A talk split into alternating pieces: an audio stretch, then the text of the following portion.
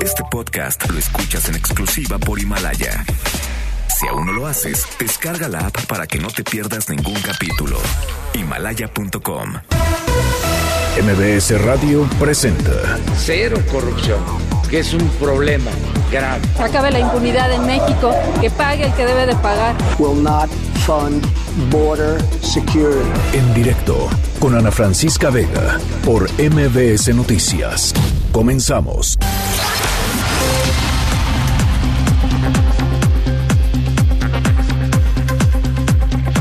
Son las 5 de la tarde en punto. ¿Cómo están? Me da muchísimo gusto que me acompañen.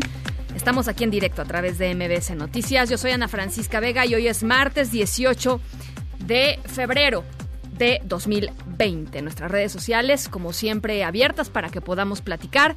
Arroba Ana F. Vega en Twitter, Ana Francisca Vega Oficial en Facebook, MBS Noticias en todas las plataformas de redes sociales. Y por supuesto estamos en nuestro, nuestra transmisión en vivo en nuestra página web mbsnoticias.com. Ahí estamos de lunes a viernes de 5 a 7. Ya les decía, totalmente en vivo. Ahí los, ahí los esperamos. Y aquí en cabina los leo eh, a través de nuestro número de WhatsApp, que es el 5543 77 1025. Va de nuevo, 55 43 77 1025. En directo.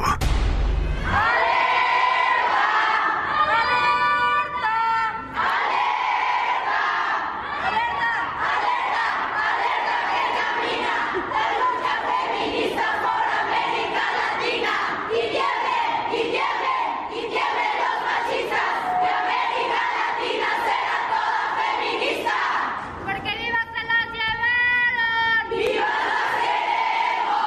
Porque vivas se las llevaron. ¡Viva las queremos! Y ahora que estamos juntas. Y ahora que estamos juntas. El patriarcado se va a caer, se va a caer. La vida del feminismo se va a vencer, se va a vencer. Señor, señora, no sean diferentes. Se matan las mujeres en la cara de la gente. Señor, señora, no sean diferentes. Se matan las mujeres en la cara de la gente. Mujer, escucha. Esa es tu lucha. Mujer, escucha. Esa es tu lucha. Bueno, pues escuchábamos eh, eh, los, ah, los reclamos, la manifestación de mujeres activistas de la Universidad Iberoamericana que a la pues al decálogo del presidente Andrés Manuel López Obrador, el decálogo que eh, pues enumeró la semana pasada cuando murió, fue asesinada eh, Ingrid Escamilla por parte de su esposo y que pues le- lo, lo increparon ahí al presidente en la conferencia mañanera. Él dio su decálogo eh, para pues para los feminicidios y, y estas chicas, estas jóvenes eh, activistas de la Ibero, eh, ayer eh, dijeron necesitamos un decálogo concreto sobre la defensa de la mujer en nuestro país y para platicar sobre esto, sobre este movimiento, sobre la percepción desde, desde esta óptica, está con nosotros Mariana Rojas, vicepresidenta de la Unión de Mujeres Activistas de la Ibero. Mariana, ¿cómo estás? Me da mucho gusto saludarte. Hola, muchísimas gracias por tenerme en el programa. Me encuentro muy bien, pero al mismo tiempo muy consternada por la situación que está viviendo el país.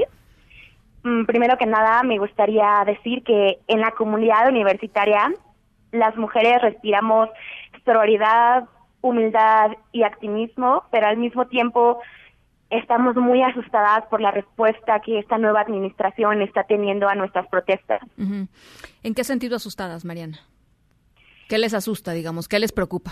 Nos asusta el doble discurso que se está teniendo, que de frente declaran ser un gobierno feminista.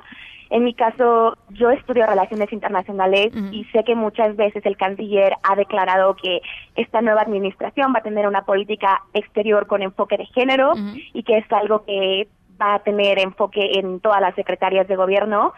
Sin embargo, por otro lado, nos gasean cuando estamos haciendo nuestras manifestaciones pacíficas y no entendemos por qué, a pesar de ser un gobierno que se dice que va a ser liberal y que es de izquierda, no apoya el que su pueblo esté hablando de una manera pacífica. Lanzaron ustedes, eh, digamos, un poco en respuesta al, al, decálogo del presidente. A ver, ¿qué, te, ¿qué les parece el decálogo del presidente López Obrador?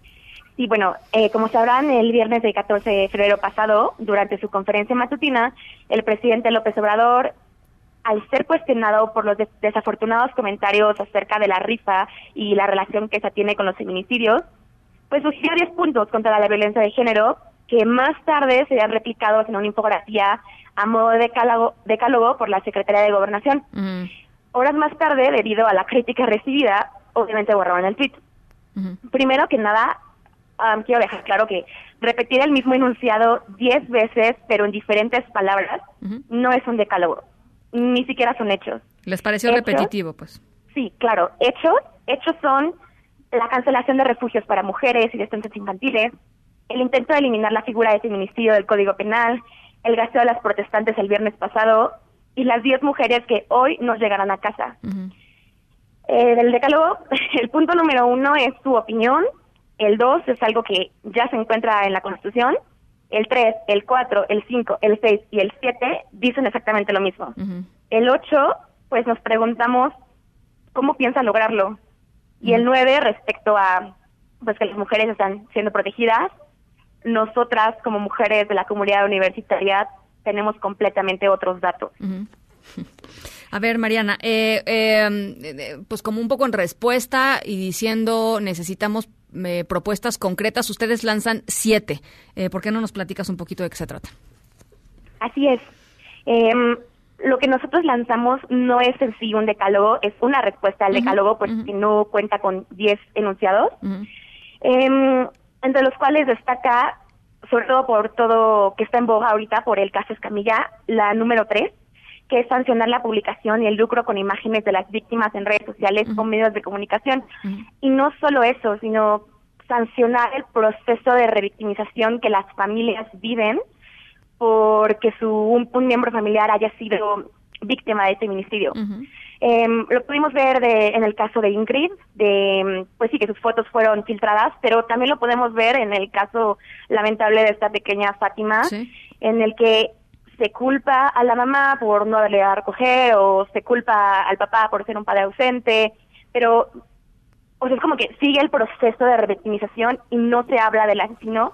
Todo esto y el hecho de deslegitimizar el movimiento feminista y que sea hecho para lucrar en la prensa, creemos que debería ser condenado porque hay una diferencia entre libertad de expresión y libertinaje. Uh -huh. Entonces creemos que esto es una línea muy ligera que tendremos que tener mucho cuidado en no cruzar, pero que sí debería ser sancionado.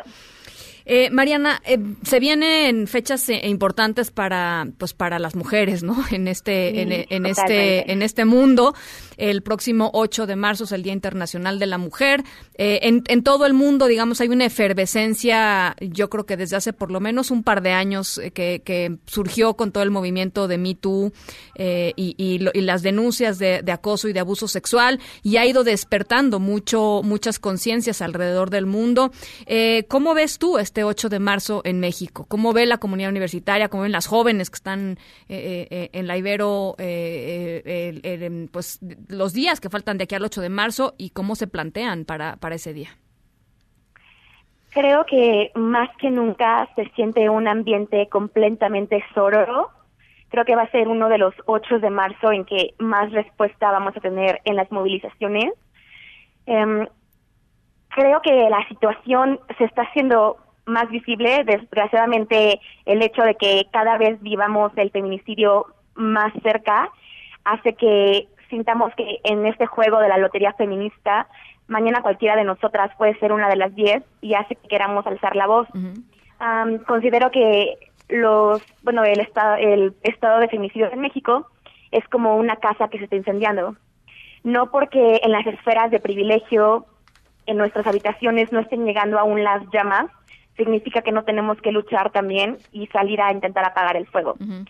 La, eh, bueno, por parte de la Ibero, estamos convocando un colectivo que va a tener eh, la participación de el ITAM, el Colegio de México, el CIBE, el TEC de Monterrey, la Universidad de Agua Norte y Sur, la UP y la UAM, para que vayamos de manera colectiva a la marcha porque este feminismo en la situación actual no tiene por qué distinguir entre universidades, porque el movimiento debe ser colectivo y debe ser horizontal. Entonces, creo que por fin va a haber una presencia firme de universidades que pues es cierto que la que la esfera de las manifestaciones y movilizaciones feministas ha sido ocupada los últimos años por universidades públicas y creemos que este año por fin vamos a poder tener como que un espacio y creemos que eso está muy bien porque como repito es un el movimiento debe ser colectivo y horizontal y sin importar universidad sin importar de dónde vengas o cuál sea tu su contexto, la lucha es de todas.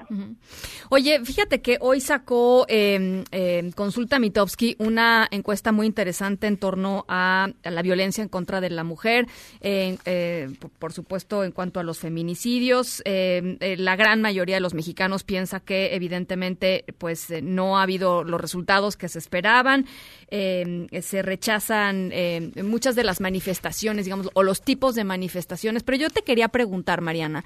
Eh, ¿Qué, qué, les dice eh, este el, el, hecho de que haya una opinión mayoritariamente adversa a la manera en cómo a veces algunos grupos feministas se han manifestado, en particular el asunto de las de, de, la vandalización de medios de comunicación o de las pintas en las calles, etcétera. ¿Qué les dice a ustedes? Porque los números son muy concretos, o sea, el 67% no apoya que se vandalicen medios de comunicación, eh, no apoya el 71% que se hagan paros, por ejemplo, afectando al tráfico. Yo no estoy diciendo que esté bien o esté mal. Lo único que te pregunto es eh, qué les dice a ustedes eh, que, que, esta mayor esta opinión mayoritaria eh, no no entienda esta manera de manifestarse. Sí, claro, y en realidad es una pregunta muy interesante, pero pues tenemos que admitir que todo es sistemático. Uh -huh. Todos estamos dentro de un sistema que viene con un conjunto de creencias que nos han enseñado desde que nacimos. En este caso, pues el sistema es patriarcal y antes que nada quiero aclarar que el sistema patriarcal no es algo que oprima solo a las mujeres, es algo que oprime a hombres y mujeres y es muy difícil volverte un agente que está consciente de que está alienado en todo esto. Entonces, sí. mmm, no los justifico, pero entiendo que crean que no son las formas uh -huh. porque así han sido viciados, así han sido creados. Uh -huh. ¿Cómo Sin luchas embargo, contra esto, sí. Mariana? ¿Cómo, ¿Cómo se lucha contra esto? O sea, entiendo eh, que te estoy preguntando básicamente cómo terminar con el patriarcado, pero me refiero a, a, a cosas concretas, digamos, como eh, cómo, cómo, cómo, cómo se presenta el movimiento feminista o, o desde tu perspectiva, cómo tendría que presentarse para luchar contra esto. Ok, como te repetía, bueno, como te decía, te repito que es un sistema y ningún sistema se ha podido romper de manera pacífica o de manera, pues sí, como que... No violenta. De manera lenta, no manera no violenta, ¿sabes? O sea, Revolución Francesa, eh, derechos de las personas eh, homosexuales, eh, el apartheid en diferentes países, creo que sí es importante que hagamos programas como para aculturar a, a, la gente a esta nueva etapa que nos viene, que yo espero que sea una etapa feminista, uh -huh. pero también es importante que nos vean en las calles, que nos vean presentes, que honestamente no hay otra manera de que nos veamos representadas en los medios. Si fuera una marcha completamente pacífica, sería una nota súper pequeña en un cuadrado pequeño en la plana número 53. Uh -huh. Y el hecho de que hagamos ese tipo de manifestaciones que podrían parecer violentas hace que tengamos más espacios, hace que nos adueñemos de los espacios públicos y que la gente preste atención al tema. Uh -huh. Creo que, bueno, es un muy buen primer paso, que es llamar la atención y una vez que ya se llama la atención, incluso en crítica, pues bien dicen que no hay publicidad mala. Uh -huh. Mientras se hable de feminismo, mientras es un tema que se mantenga en la agenda, creo que es un primer paso, ya que pues para que la educación en realidad sea algo que pueda hacer una diferencia, los sociólogos dicen que tienen que pasar mil años en, en educación para que una sociedad cambie. Entonces creo que ahorita algo más disruptivo, algo de salir a las calles y hacernos visibles es lo que podemos hacer desde nuestra trinchera, al menos como mujeres universitarias que no tienen un espacio en las políticas públicas. Uh -huh. Bueno, pues ahí está. Eh, les recomiendo mucho, por cierto, la, la encuesta de, de, Consulta Mitowski, porque hay, hay mediciones que también, digamos, eh, pues, pues, son un poco contradictorias con este, con este asunto de, de las formas, porque, por ejemplo, sí se apoya mayoritariamente parar las clases en algunas escuelas hasta que se arregle el asunto del acoso y del abuso sexual. Sí se apoya mayoritariamente que, em, eh, que haya manifestaciones abiertas en eventos del presidente López López exigiéndole mayor compromiso en contra de los feminicidios. En fin, eh, es, es, es eh, pues un fenómeno, digamos, esta es una, eh, una fotografía, pero es un fenómeno en movimiento.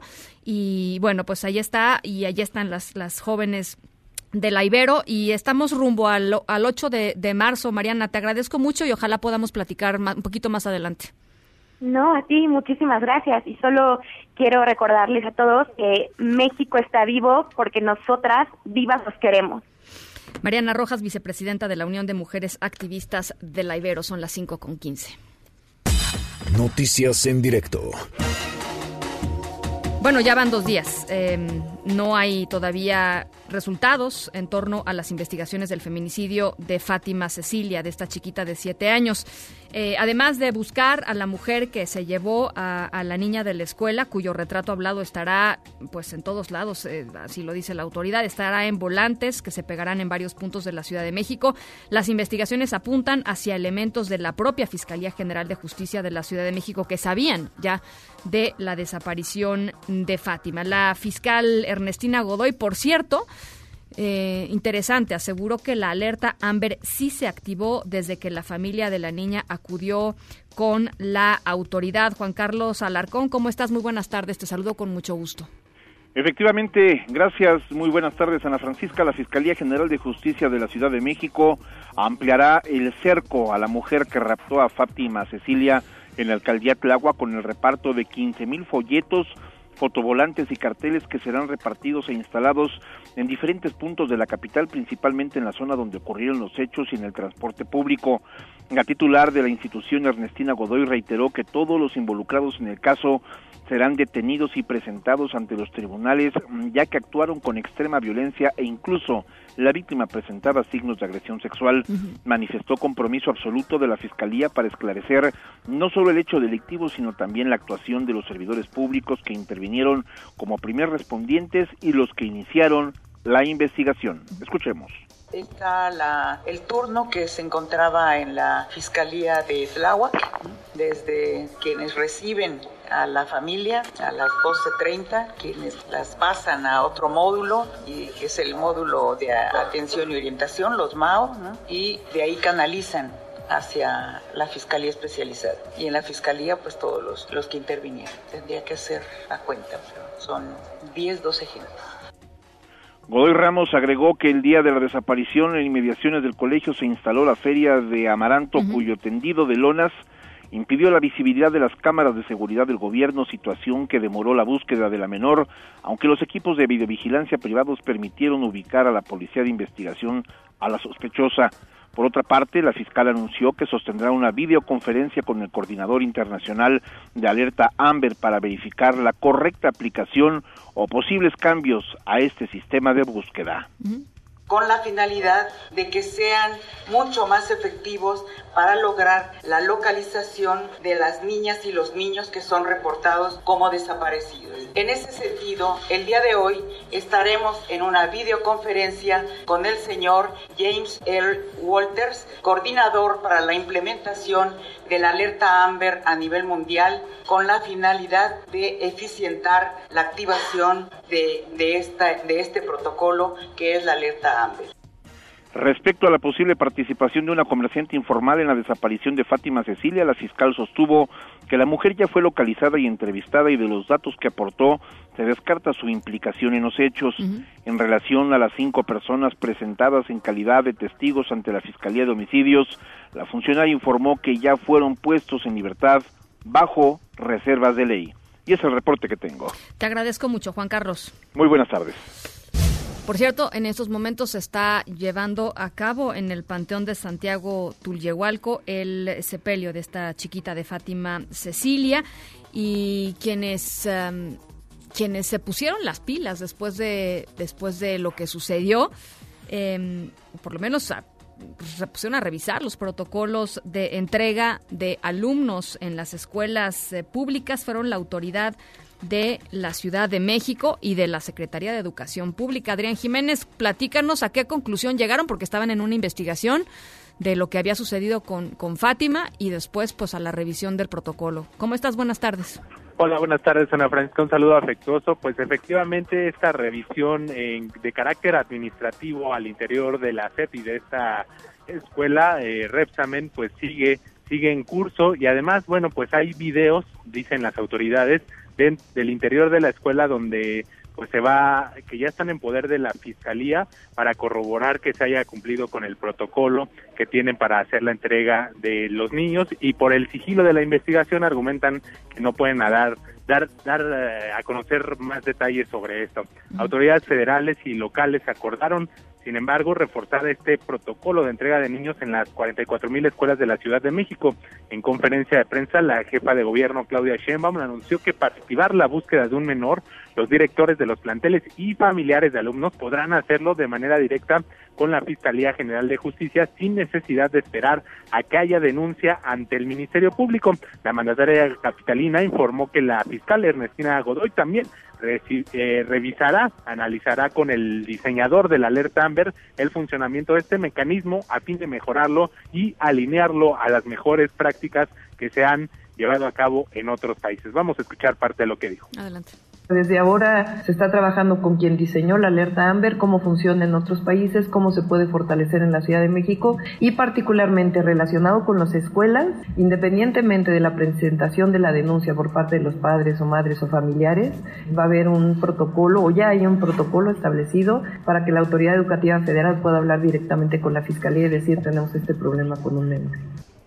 Sheinbaum Pardo aseguró que también se colocarán más cámaras de videovigilancia alrededor de los planteles educativos, mismas que estarán conectadas al C5, del cual, por cierto, pues no obtuvieron ninguna imagen. Esto dijo a través del programa Mi Calle. En tanto, el titular de la Autoridad Educativa Federal, Luis Humberto Fernández, refirió que como parte de estas medidas se habili- habilitarán las instalaciones de la Fiscalía en las 16 alcaldías para trasladar a los niños en caso de que los padres o familiares no lleguen a la escuela por ellos en este periodo de 20 minutos que está establecido posterior a la salida de los planteles. Escuchemos.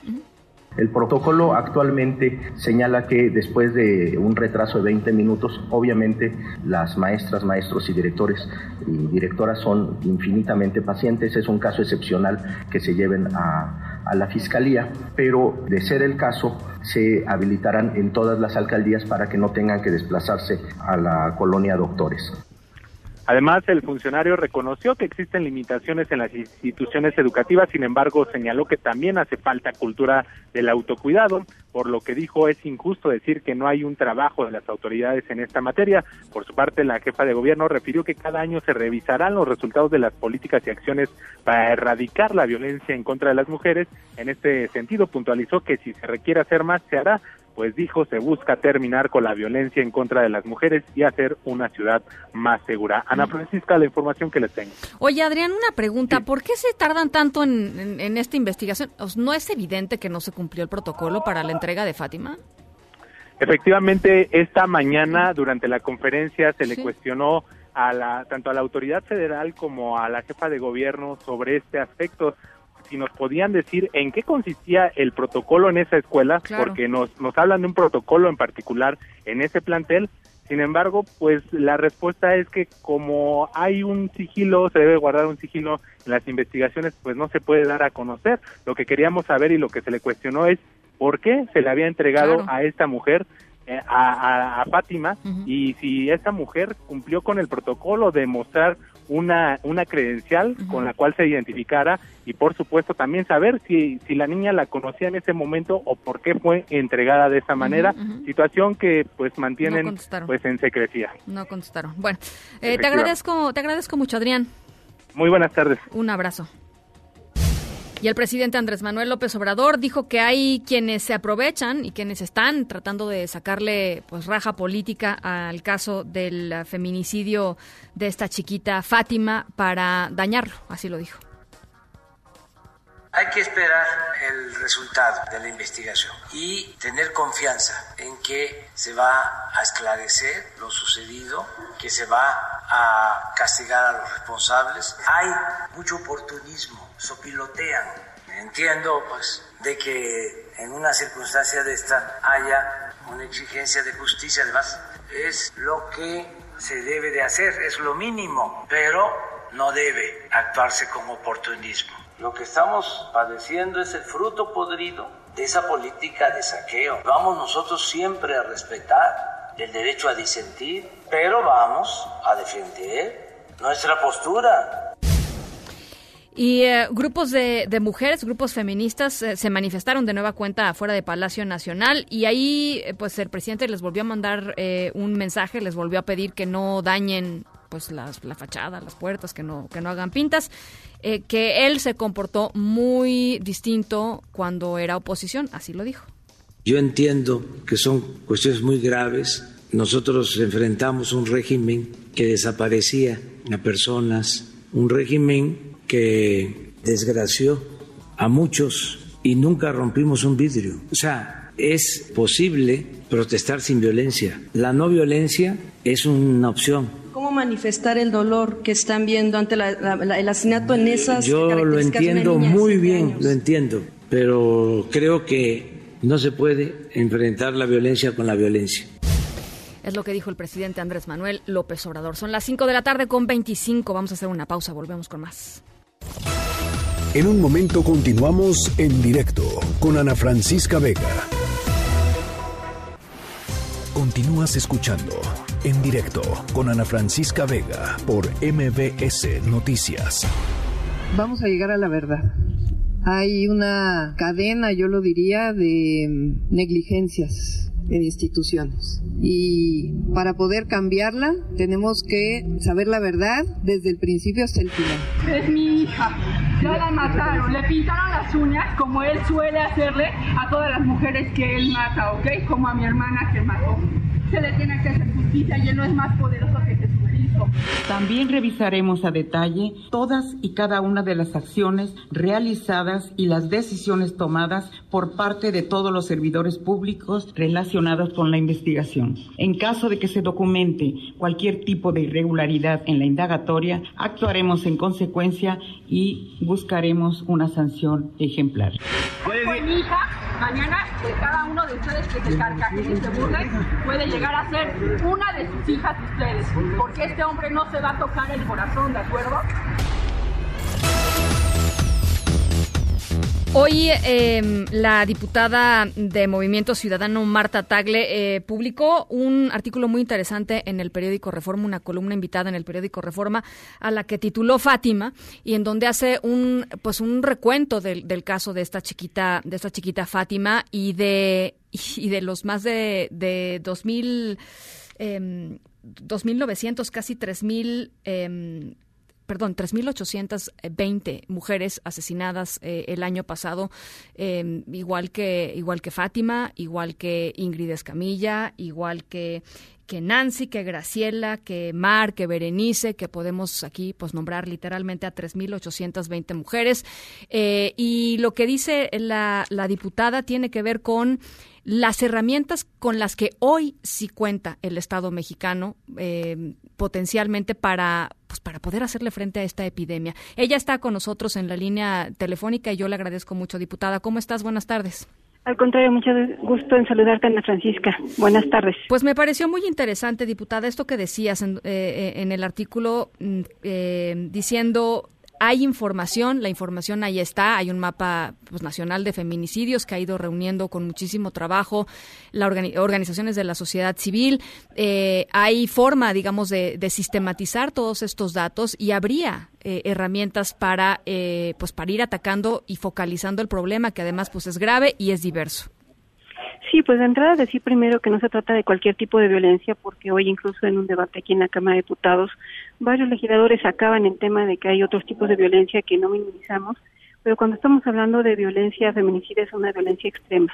Mm. Una violencia extrema que además acumula muchas otras eh, violencias contra las mujeres, entre las cuales está el acoso, la amenaza, el hostigamiento, el- las lesiones degradantes, los abusos sexuales y todos ellos son cometidos eh, por hombres, por hombres en muchos casos cercanos a las víctimas, que además, como hemos visto estos casos, estos días con el caso de Fátima y el de Ingrid, pues desafortunadamente son asesinatos brutales que pues forman parte de la opinión pública unos días y, y en una semana más estaremos indignándonos por otros casos iguales sin que nada se transforme. Y entonces, eh, efectivamente, tenemos desde el feminismo muchos años poniendo sobre la mesa propuestas, estudios, leyes, eh, propuestas de política pública que no son tomadas en cuenta o que se implementan de manera deficiente. Y aunque, si bien eh, sí hay responsabilidad de los gobiernos anteriores, también hay que decir que lo que urge en este momento son acciones, y no solamente del gobierno federal, sino de todos, incluidos los diputados y, por supuesto, los gobernadores y todas las autoridades. De- decías, eh, eh, Marta Tagle, diputada por Movimiento Ciudadano, que, que no, eh, que no, que estamos fallando para entender la emergencia y en particular hablabas, eh, pues, del gobierno federal. ¿no? Sí, eh, en, en realidad nos parece que la forma en la que se está tratando desde el gobierno federal este tema eh, nos preocupa mucho porque eh, no entiende el, el tamaño. Eh, incluso poníamos un símil en el sentido de que si hoy tuviéramos una alerta por 10 personas detectadas con coronavirus o influenza o alguno de estos virus, se activarían todas las alertas, todos los protocolos y habría una emergencia nacional y todo el mundo actuaría. Pues desafortunadamente tenemos una emergencia nacional con los feminicidios y no vemos esa actuación. Incluso hoy mismo les reclamaban en la Cámara de Diputados pues que eh, nuevamente estamos en una serie de discursos, pero necesitamos acciones concretas y eso implica pues, eh, por ejemplo, convocar a todos los fiscales de los estados, a los secretarios de seguridad pública y tomar medidas de seguridad para las mujeres porque información está, están los- me- particularmente el mapa de feminicidios que dice dónde están matando a las mujeres, por qué motivos, eh, con qué condiciones están siendo asesinadas y es hora de actuar, ya no es hora de, echarle la culpa a nadie, ni mucho menos, por ejemplo, hemos visto que ahora se culpabiliza a los padres, a la escuela y a otros que no tienen una, eh, una capacidad de autoridad para resolver los problemas. Ahora, eh, eh, el otro asunto también tiene que ver con, em, con la reacción tardía. Y yo me pregunto, ayer que estaba, pues ayer que la verdad fue un programa muy difícil, todos en el equipo así lo, así lo sentimos. Eh, porque reportar la, el asesinato de una niña de siete años, pues no, no, no está, no es sencillo, ¿no? Eh, eh, eh, de- implica sus retos. Y una de las cosas que decíamos era, ¿Por qué estamos volviendo a decir lo mismo? ¿Por qué estamos volviendo a reportar que fue la familia al, al Ministerio Público y lo rechazaron del Ministerio Público? ¿Por qué estamos en, en digamos, si, si, si esto fuera una una carrera de maratón, pues es- seguiríamos en, la, en, en el inicio, a pesar de que le hemos invertido muchísimos recursos, a pesar de que hemos hablado hasta el cansancio sobre esto, a pesar de que nos han presumido desde muchos niveles de gobierno eh, lo que se supone que están implementando, ¿por qué cuando llega una familia a un ministerio público no los dejan levantar una denuncia por una niña que desapareció? Sí, y además hay estudios que justamente nos dicen que los eh, principales atorones para el tema de la impunidad contra las diferentes formas de violencia a las mujeres son justamente los ministerios públicos y las policías, que minimizan las denuncias, que no las levantan, que le dan una vuelta al tema. Y en ese sentido me parece que estamos frente a eso y es, por- es ahí donde hay que actuar. Porque así como sucede en el caso de Fátima, que hasta ahora vienen a sacar los videos de la persona que se la llevó saliendo de la escuela y en los cinco días que estuvo desaparecida, si esos videos hubieran circulado, hubiéramos podido encontrarla con vida, eh, sin duda una acción inmediata puede salvar la vida de, de una persona y hemos estado involucrados en muchos casos de desaparición. Pero, por ejemplo, en el caso incluso de Ingrid, había ya denuncias por violencia de su pareja eh, por parte de su anterior esposa y, y no hubo un seguimiento a ese caso de violencia de género, lo que permitió pues que ahora cometiera un feminicidio contra Ingrid.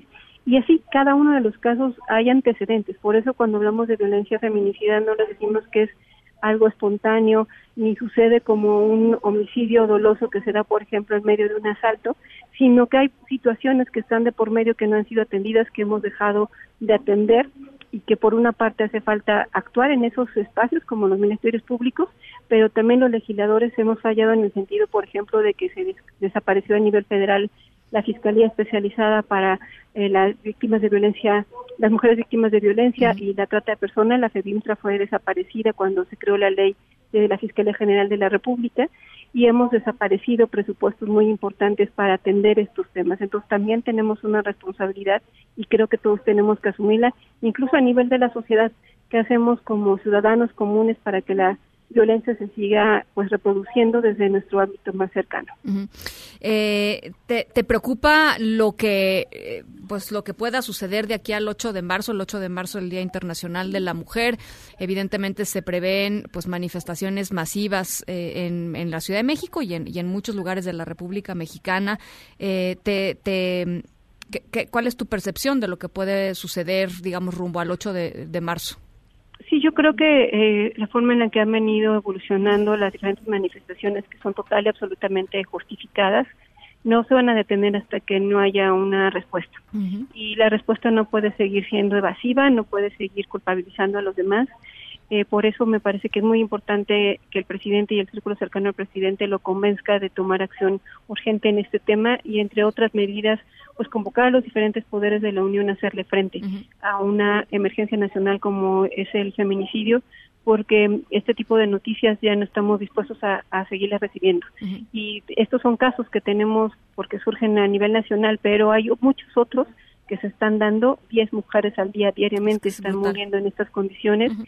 Y es urgente que el presidente lo vea así, porque si de otra manera eh, van a seguir escalando las manifestaciones de las mujeres y, eh, y pues esto no tendrá un fin hasta que no encuentren una respuesta porque las mujeres nos queremos vivas, pues no queremos que al rato sea alguna de nosotras, nuestras hermanas, madres, etcétera. Bueno, pues ahí está eh, Marta Tagle, diputada de Movimiento Ciudadano. Les comparto en mis redes sociales eh, la, el artículo publicado hoy en el diario Reforma, eh, titulado Fátima, y yo te agradezco mucho, Marta, estos minutitos. Al contrario, muchas gracias a ti, Ana Francisca. Estamos en comunicación, son las 5 de la tarde con 37 minutos. En directo.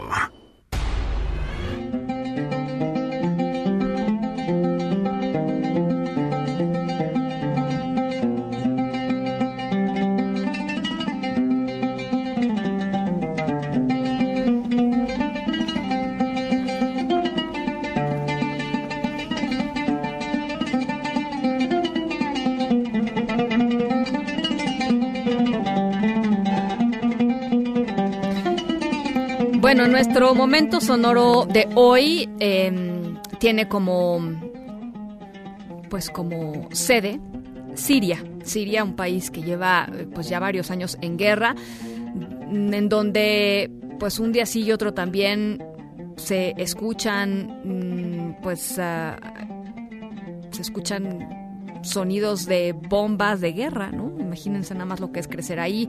Niños y adultos están envueltos en esta su, eh, pues, eh, sociedad violentísima.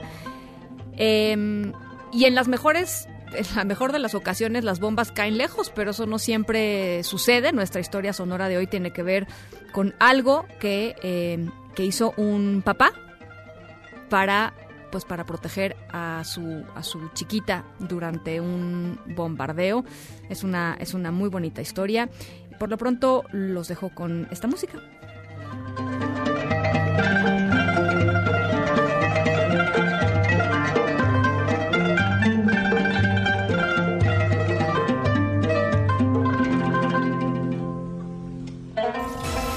En un momento continuamos en directo con Ana Francisca Vega. Continúas escuchando en directo con Ana Francisca Vega por MBS Noticias.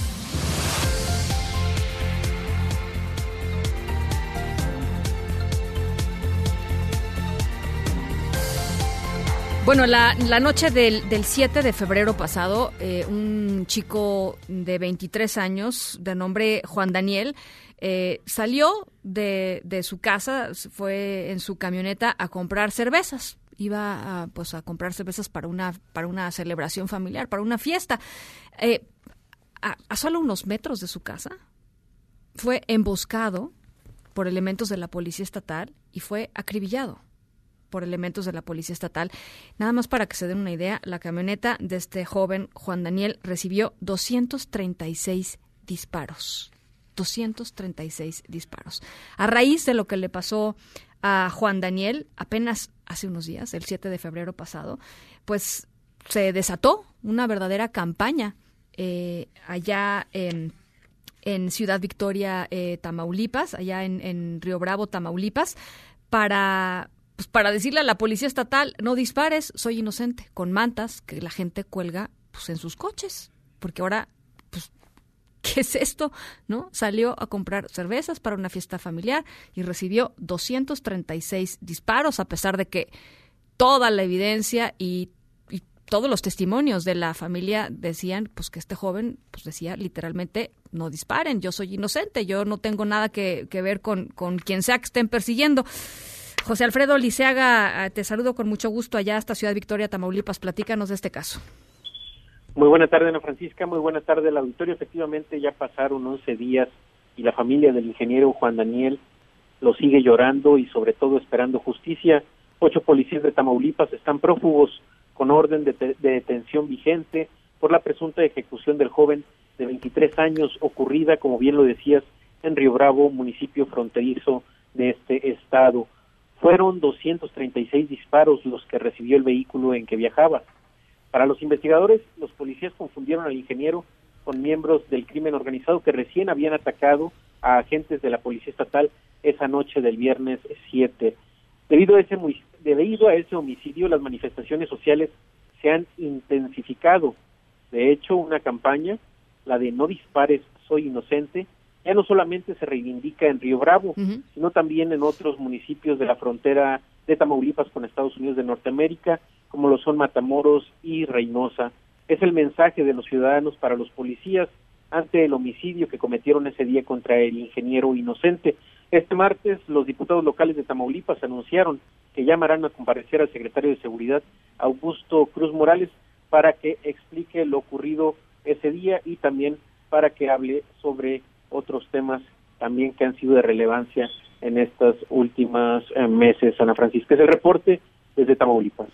Eh, estoy leyendo, José Alfredo, que eh, además de el no disparen, soy inocente, hay algunos coches, algunas personas que han decidido pintar sus camionetas, sus coches con frases como no me dispares, no tengo dinero, no me secuestres, trabajo honestamente y viajo con mi hijo de seis años. ¿Qué, qué, qué, qué es esto?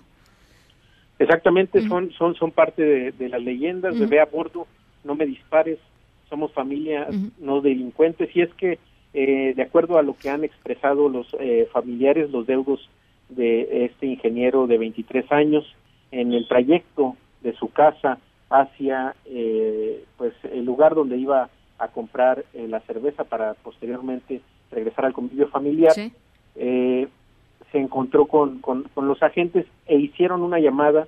Eh, al parecer, su, su mamá habló por teléfono cuando escuchó eh, disparos cerca del de, de área donde viven y él alcanzó a contestarle cuando ya estaban, eh, eventualmente estaban apuntándole, incluso eh, que ella es, escuchó, ella es lo que relata, que escuchó que él les, eh, comentaba, les gritaba que, que no le dispararan y ahí es que han, han surgido estas leyendas, ¿verdad?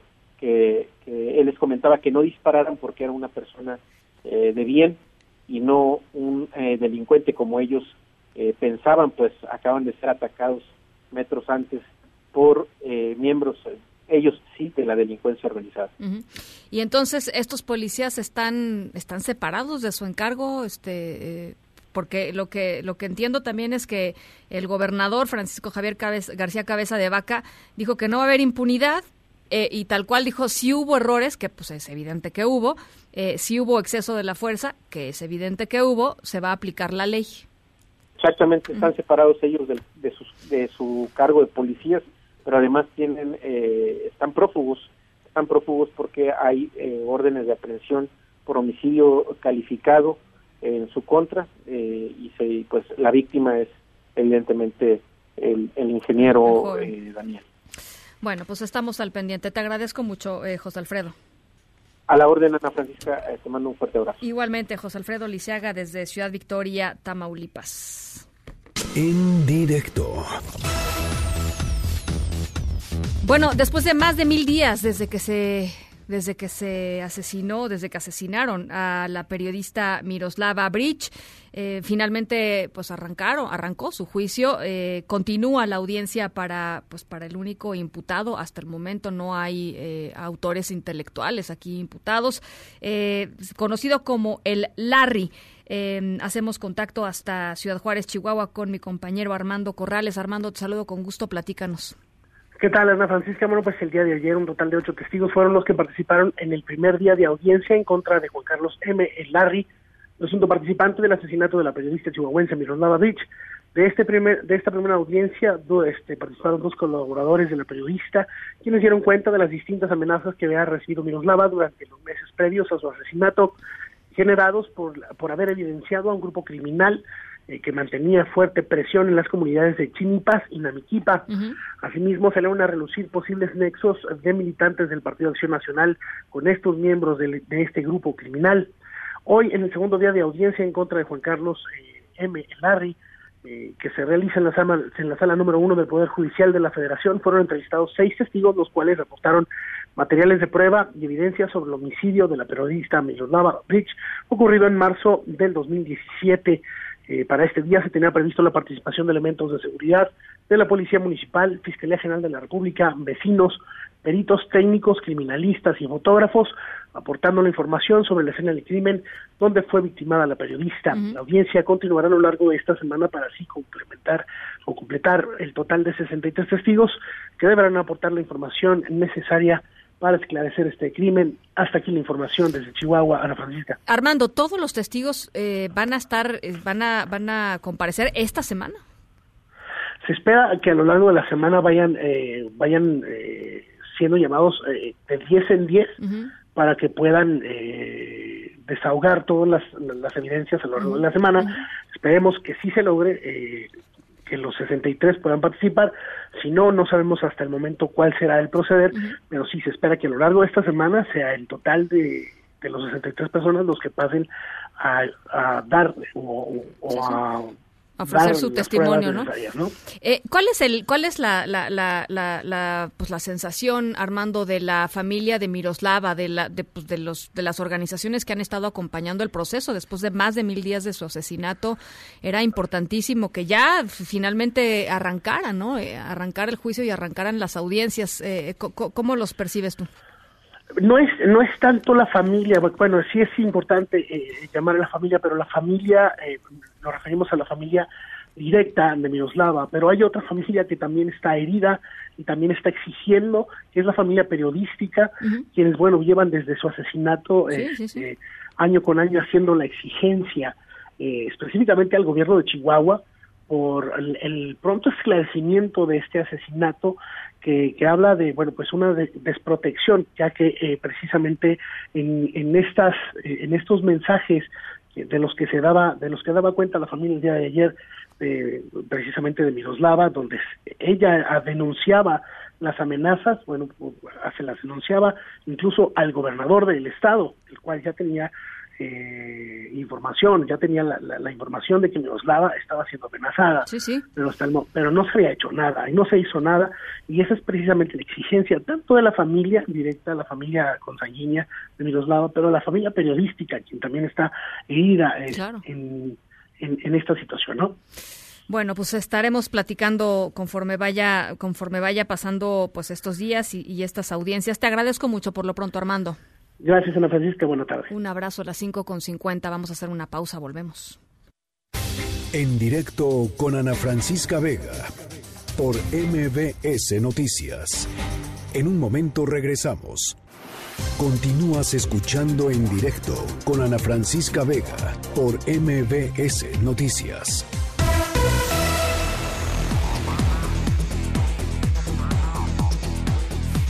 Son las 5 de la tarde con 53 minutos. El juicio de Karime Macías, la eh, esposa todavía del ex gobernador de Veracruz, Javier Duarte, eh, inicia en noviembre. Está, como ustedes saben y seguramente recordarán, está en, eh, en el Reino Unido, está en Londres. aún así, Karime Macías promovió un juicio de amparo eh, contra eh, la orden de aprehensión y su ejecución. Un juez eh, no, le no le concedió la suspensión eh, a Karime Macías em, porque pues no la solicitó. ¿Cómo estuvo esto? Eh, platícanos, René Cruz. Bueno, amigos de auditorio, muy buenas tardes. Así es, aunque este juicio para extradición iniciará el próximo 16 de noviembre de este año, eh, Karime Macías, eh, quien actualmente pues se encuentra enfrentando este proceso de extradición en libertad allá en el Reino Unido, pues promovió un juicio de amparo contra la orden de aprehensión y e-, ejecución. La ex esposa de Javier Duarte de Ochoa interpuso esta demanda de garantías el pasado 14 de febrero, misma que ayer fue admitida a trámite por el juez eh, Patricio Leopoldo Vargas Alarcón, titular del juzgado décimo de Distrito de Amparo en materia penal. No obstante, eh, como bien comentaba San Francisca, el impartidor de justicia no le concedió la suspensión a la quejosa debido a que no la solicitó esto es que pues eh, la propia Karime no le pidió al juez de que pues le brindara esta protección para evitar ser detenida y es que pues todavía ella está ya en el Reino Unido, momento pues todavía que no se sabe cuándo pudiera regresar a nuestro país y si la solicita en este momento pues posiblemente el juez le impondría una serie de medidas que a lo mejor no podría cumplir y en este sentido pues eh, se quedaría sin esta suspensión.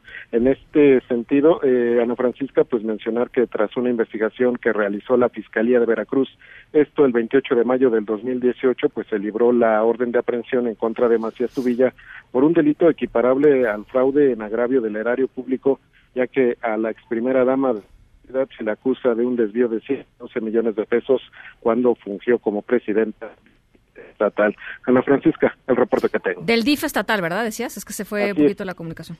Así es, el DIF estatal, el, DIF estatal, allá en esa entidad, eh, fue precisamente una investigación que se inició cuando todavía era gobernador de Veracruz, Miguel Ángel Yunes, y de ahí que pues se le eh, pues, persigue a Karime Macía por este delito del, del fuero común en la Francisca. Y además, ya tienes toda la razón, ex esposa, eh, a principios de este mes ya se dio a conocer que ya se, se, se finiquitó, digamos, el matrimonio entre Javier Duarte y Karime Macías, ¿no? Así es, ya es divorcio, por el cual pues ya Karime Macías está recibiendo una pensión de 180 mil pesos. Bueno, pues ahí está. Te agradezco mucho, René. Seguimos pendientes, buenas tardes. Un abrazo. En directo, con Ana Francisca Vega. El gobernador de Oaxaca, eh, Alejandro Murat, confirmó lo que anunció la Fiscalía General del Estado de Oaxaca para entregar una recompensa de hasta un millón de pesos a quien denuncie el paradero de Juan Antonio Vera Carrizal. ¿Se acuerdan que hemos platicado sobre este caso? Mm, eh, él acusado de eh, ser el autor intelectual de un espantoso, terrible ataque a una joven saxofonista eh, oaxaqueña, María Elena Ríos, que la dejó eh, pues eh, durante mucho tiempo eh, en, hospitalizada, ahora ya está en su casa, está en Oaxaca y él pues prófugo de la justicia. hago contacto contigo, Rocío Méndez, ¿cómo estás? Buenas tardes, saludo con gusto. Igualmente, Ana, pues ya sabes que los nuevos tiempos detallan que las fiscalías, incluso en los estados del país, son autónomas en este terreno, así lo confirmó Alejandro Murat, el gobernador de Oaxaca, al salir de Palacio Nacional hoy por la tarde, que ha concordado con este con esta fiscalía el poder entregar esta recompensa efectivamente por hasta un millón de pesos para quien denuncie dónde anda este señor Juan Antonio Vera Carrizal, el prófugo, exdiputado priista, acusado de la posible autoría intelectual en el ataque con ácido en contra de la joven saxofonista María Elena Ríos. Vamos a escuchar. Adelante. Estamos planteando una recompensa para poder detener al presunto autor intelectual de esta lamentable tragedia que vive hoy María Elena, tenemos una oportunidad a toda la población de México para que se sume a que podamos encontrar a este presunto autor intelectual. La fiscalía está lista, tendrá todos los teléfonos para aplicar todo el peso de la ley y que nos sumemos todos para poder eh, mandar un mensaje claro de que no hay impunidad cuando se violan los derechos de cualquier mujer en México, deteniendo a todas estas personas que violan la ley. Ana, es el reporte al momento. Te agradezco mucho, Rocío. Muy buenas tardes. Buenas tardes, las 5 con 58. En directo.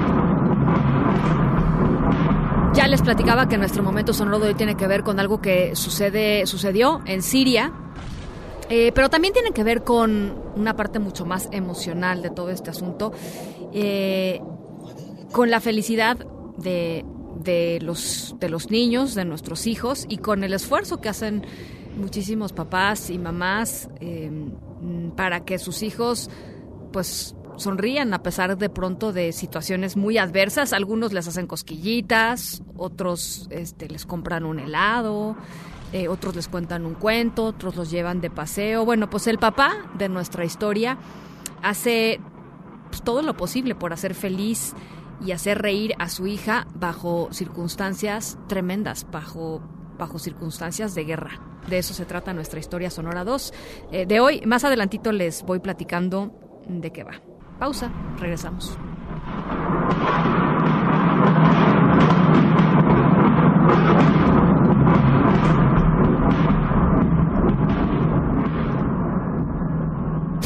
En directo con Ana Francisca Vega por MBS Noticias. En un momento regresamos. Una voz con transparencia. Una voz objetiva. Una voz plural. Una voz plural. Esto es En directo con Ana Francisca Vega. En directo, MBS Noticias. Son las 6 de la tarde con 5 minutos. Gracias por seguir con nosotros aquí en directo a través de MBS Noticias. Yo soy Ana Francisca Vega y hoy es 18 de febrero del 2020. Eh, gracias a toda la gente que nos está escuchando a través de Q 91.1 en Torreón, Coahuila y de Sonido Estrella en el 89.9 en la ciudad de Zacatecas. Gracias también a toda la gente que nos está viendo y escuchando en nuestra página web mbsnoticias.com. Allá estamos totalmente en vivo, la transmisión de lunes a viernes de 5 a 7 de la tarde. Tenemos muchísima información, así es que nos vamos con el resumen. Noticias en directo. Bueno, pues dos días eh, del feminicidio de la menor Fátima Cecilia, esta chiquita de siete, de siete años. Esta tarde, entre música de mariachis, globos blancos, osos de peluche, fue despedida por amigos, por familiares, por pobladores de Santiago Tulyehualco, allá en la alcaldía de Xochimilco. Fátima ya fue sepultada en esa, en esa localidad. La fiscal general de justicia de la Ciudad de México, Ernestina Godoy, dijo que tomará personalmente la investigación de este caso y adelantó que elementos de su dependencia están en la mira porque pese a saber de la desaparición de Fátima, no actuaron en consecuencia, así lo dijo. Está la, el turno que se encontraba en la Fiscalía de Tláhuac, desde quienes reciben a la familia a las 12.30, quienes las pasan a otro módulo, y que es el módulo de atención y orientación, los MAO, ¿no? y de ahí canalizan hacia la fiscalía especializada. Y en la fiscalía, pues todos los, los que intervinieron. Tendría que hacer la cuenta, pero son 10, 12 gente. Bueno, en eh, la Cámara de Diputados se alzó la voz en contra de la violencia a las mujeres y urgió a tener un plan emergente, urgió a los a los tres niveles de gobierno. Eh, Angélica Melín, platícanos cómo sucedió este debate, cómo, en, en qué terminó. Hola, Ana, muy buenas tardes. Con el gusto de saludarte y también de enviar un saludo al auditorio.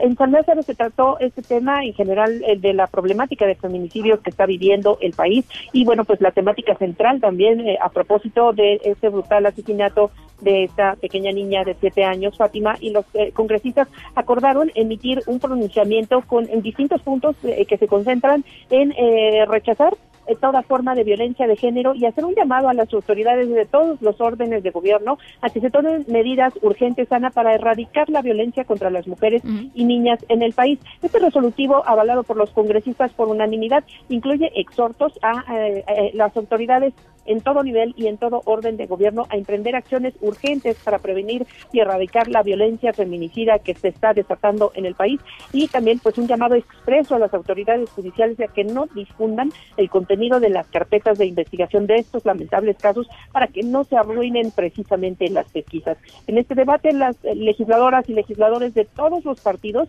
bueno, pues coincidieron en eh, la condena a estos eh, brutales crímenes que se han estado registrando en el país, este muy sentido, el de la pequeña eh, de siete años eh, que falleció en la Ciudad de México. Y bueno, pues eh, tampoco pudieron evitar los integrantes de los grupos parlamentarios a caer en el reparto de culpas por las acciones y omisiones de gobiernos anteriores y la presente administración en esta problemática del feminicidio. Aquí en San Lázaro hubo mantas contra la indiferencia del presidente. Las legisladoras del PAN se quitaron los zapatos, que eran todos de color rojo, y frente a la tribuna de San Lázaro los colocaron para simbolizar a las mujeres asesinadas en el país. Hubo gritos de reclamo contra estos crímenes y hasta una congresista del Partido del Trabajo que pues también reclamando hipocresía a la oposición y pues acusando que la responsabilidad de los feminicidios es el neoliberalismo, como lo ha señalado el presidente de la República, bueno, pues también incluso soltó algunas lágrimas. Escuchemos parte de lo que se escuchó en la tribuna de San Lázaro. La diputada del PRD, Guadalupe Almaguer, dijo lo siguiente. Adelante.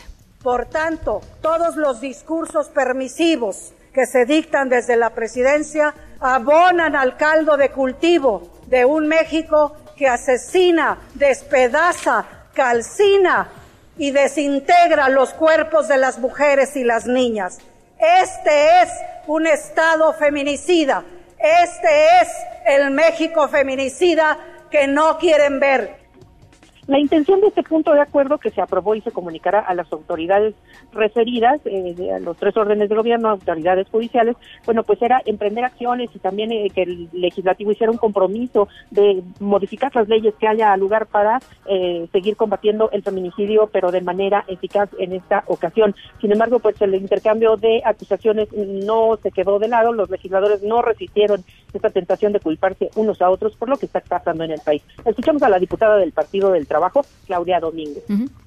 quieren venirnos a echar a nosotros. Nosotros estamos trabajando por regenerar la vida pública, porque esto tiene que ver con funcionarios y con todos los organismos que ustedes no supieron hacer funcionar, porque son corruptos y se robaban el dinero, porque no lo usaron para lo que se debe. Y ustedes me caen más gordos porque se la pasan sacando raja política de una tragedia. Ustedes no debieron subir aquí a sacar raja política, sino a decir cuánto duele una niña muerta. ¿Cuánto duele? permítame, diputada. La presidenta de la mesa directiva de la Cámara, la diputada Laura Rojas, trató de reencauzar el debate al final para que pues no quedara en los dimes y diretes y para que pues, hubiera un compromiso final del Congreso de hacer algo más por enfrentar la problemática de los feminicidios. Pidió que los legisladores se pongan manos a la obra a trabajar en el- la afinación del tipo penal del feminicidio y las reformas que se necesiten para que eh, pues el Congreso también pueda aportar algo en concreto para atender esta problemática. Ana, parte de lo que ocurrió aquí en San Lázaro. Te agradezco mucho, Angélica. Hasta luego. Un abrazo. A partir de hoy y hasta el 28 de febrero va a estar abierto el registro para las personas que deseen eh, pues concursar para uno de los cuatro eh, puestos de consejeras, consejeros en el Instituto Nacional Electoral, en el INE. Los nuevos integrantes del Consejo General tendrán que ser electos por dos terceras partes de la sesión que se realizará el próximo 31 de marzo en la Cámara de Diputados. Por cierto, eh, este martes simpatizantes de Morena reiteraron la impugnación de la designación del secretario ejecutivo del INE, Edmundo Jacobo Molina, pero bueno, a partir de hoy y ya les decía, hasta el 28 de febrero es que van a comenzar a recibir las candidaturas para estas tres eh, vacantes próximas ya de consejeros en el Instituto Nacional Electoral. Emilio Lozoya, exdirector de Petróleos Mexicanos, preso en Málaga, acusado por los delitos de operaciones de, con recursos de procedencia ilícito, eh, ejercicio indebido del servicio público y cohecho, va a continuar su proceso de extradición eh, en Madrid. así lo determinó el Ministerio del Interior. No dio detalle, eso sí, de la fecha exacta en la que Emilio Lozoya será trasladado a la capital española. Y la defensa de Rosario Robles logró que la Fiscalía General de la República aplace la presentación de la acusación formal en su contra. Un juez le concedió a la exsecretaria de Desarrollo Social, a la exsecretaria de Sedatu, 30 días más para que presente pruebas a su favor. La exfuncionaria está presa, como ustedes saben, desde agosto del año pasado, 2019, en el penal de Santa Marta, Acatitla. Son las 6 de la tarde con 13 minutos. Vamos a la pausa, volvemos. En un momento continuamos en directo con Ana Francisca Vega. Continúas escuchando en directo con Ana Francisca Vega por MBS Noticias.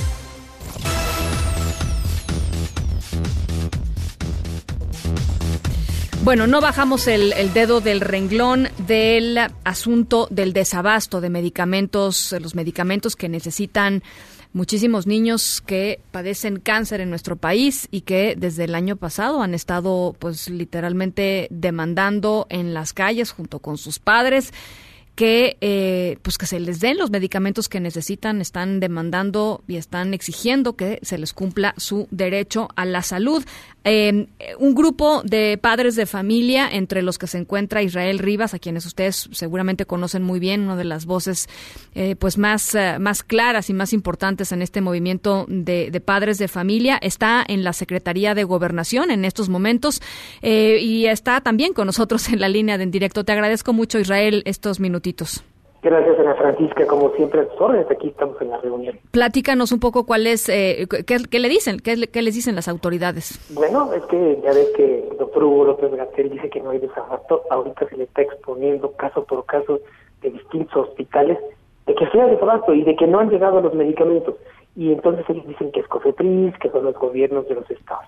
Lo que vamos a hacer en este momento, y te lo adelantamos, es si hay medicamentos en COFEPRIS, queremos verlos en este momento uh -huh y queremos que nos acompañen los medios para verlo. Uh -huh. Esa es la resolución a la que hemos llegado, porque además le bajaron de, de, categoría a la reunión, no nos atendió eh, ningún eh, subsecretario ni secretario eh, en, en, en, esta reunión que parece que pues es como dilatar para extender el problema, ir ganando tiempo de parte del gobierno ante pues este desabasto.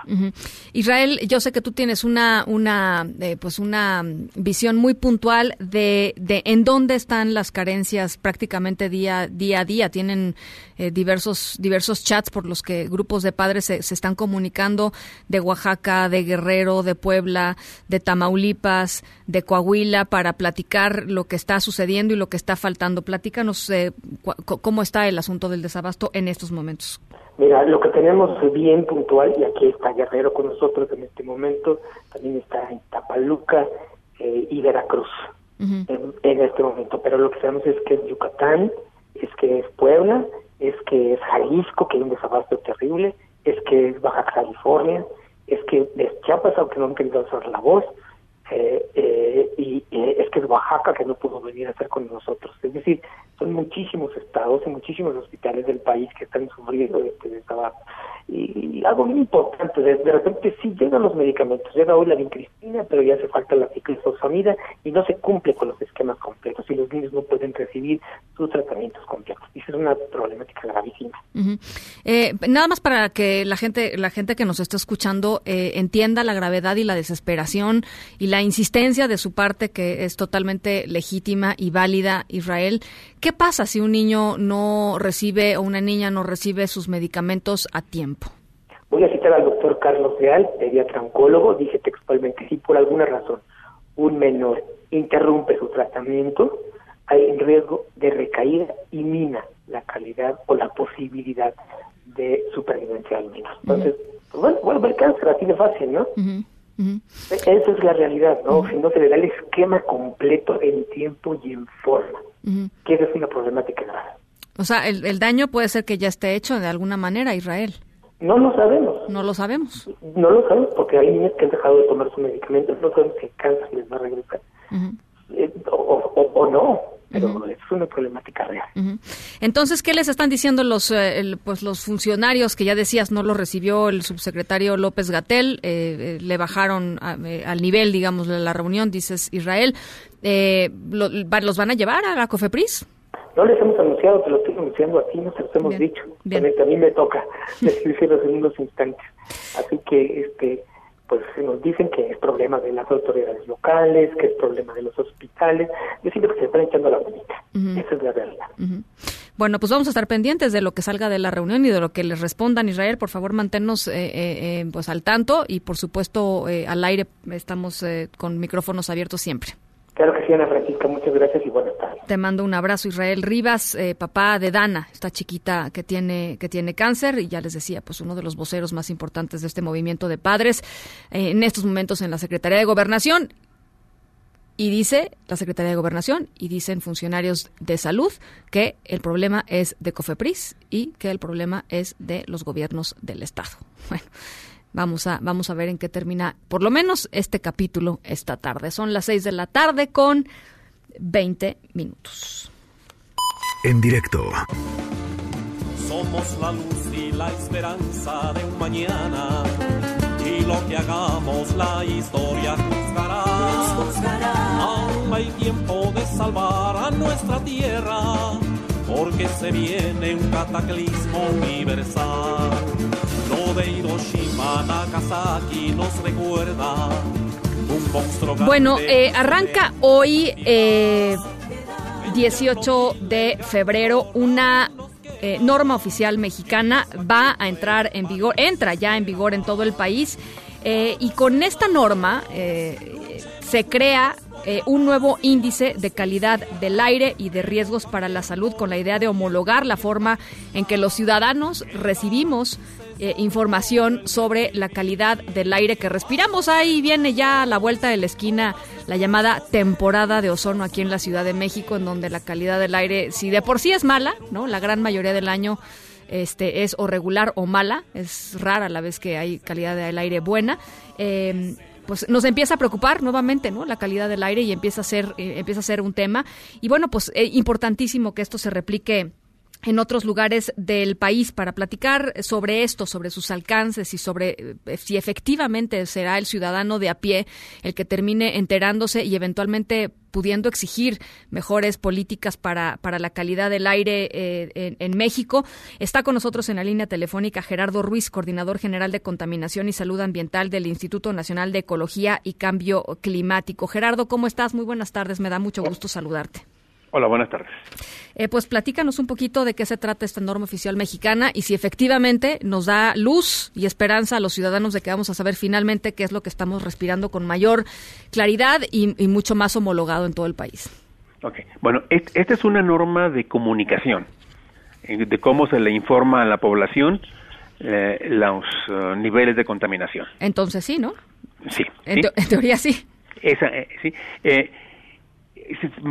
necesita que existan los datos, uh -huh. si no, no, si no, no es posible hacer eso. Pero o, o, eh, empiezo explicando en qué consiste, A ver. en qué consiste la norma. Es una escala de colores, son cinco colores, que va del verde que es buena al morado que es extremadamente malo, uh -huh. y va asociado con un indicador del riesgo a la salud. Uh -huh. Y luego va asociado con recomendaciones a la población a dos categorías de población, uh -huh. a las personas sensibles y al resto de la población. Uh -huh. Entonces, por ejemplo, en la categoría buena, el riesgo es bajo y se dice, pues disfruta, la, la disfruta las, actividades al aire libre. Uh -huh. Todos podemos disfrutarlas. En, en la categoría amarilla, la calidad es aceptable, el riesgo es moderado, las personas sensibles deben evitar el ejercicio vigoroso al aire libre uh -huh. y el resto de la población puede hacer todas las actividades. Uh -huh. En la categoría mala, que es color naranja, el riesgo es alto y las personas sensibles deben evitar realizar ejercicio físico moderado a vigoroso al aire libre, mientras que el resto de la población solo tiene que evitar el de el ejercicio vigoroso. Uh -huh. La muy mala, que es color rojo, el riesgo es muy alto y nos dice que las personas sensibles deben evitar realizar cualquier actividad física al aire libre y mantenerse en interiores. Uh -huh.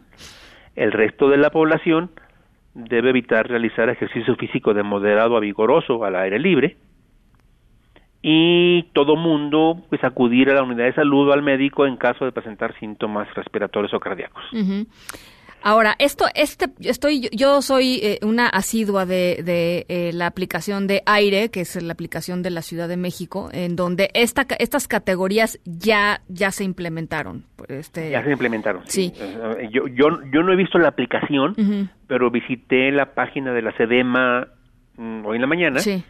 y vi que estaban reportando con dos con dos categorías estaban reportando, este, todavía, todavía mantienen vigente en la página el, su, su índice pasada. anterior, el índice de la SEDEMA, y también están reportando con el nuevo índice.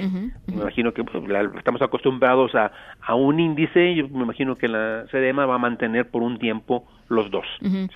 Ahora, lo, lo decías tú eh, muy bien, Gerardo. El reto es, evidentemente, pues tener eh, mediciones confiables. Hay lugares en donde ni siquiera hay eh, pues los, los aparatos técnicos, digamos, el- el- el- el- los fierros, digamos, para medir siquiera la calidad del aire. Y eso lo, lo platicamos eh, el año pasado, justamente cuando toda esta temporada de incendios, recuerdas que el aire era eh, sumamente malo, eh, y había, había ciudades grandes de- del país pues que no tenían o, o que tenían equipos totalmente obsoletos para monitorear la calidad del aire y no habían invertido los gobiernos estatales para modernizarlos o ni tenían y ahí es el, ahí es un es un reto aparte, ¿no? Hay dos estados que no tienen, que es Baja, Cali- Baja California Sur y Campeche. Disculpa, por mi alergia, ¿sí? este, eh, el país cuenta con 36 sistemas de monitoreo. Hay ciudades que deberían estar monitoreando y no lo están. Ahorita no tengo exactamente cuál es la cuenta. Pero como cuáles? Eh, por ejemplo, una la, la norma para monitoreo, que es la 156, que dice cuándo hay que empezar a monitorear, tiene varios criterios. Uno de ellos es una ciudad por arriba de 500 mil habitantes tiene que monitorear.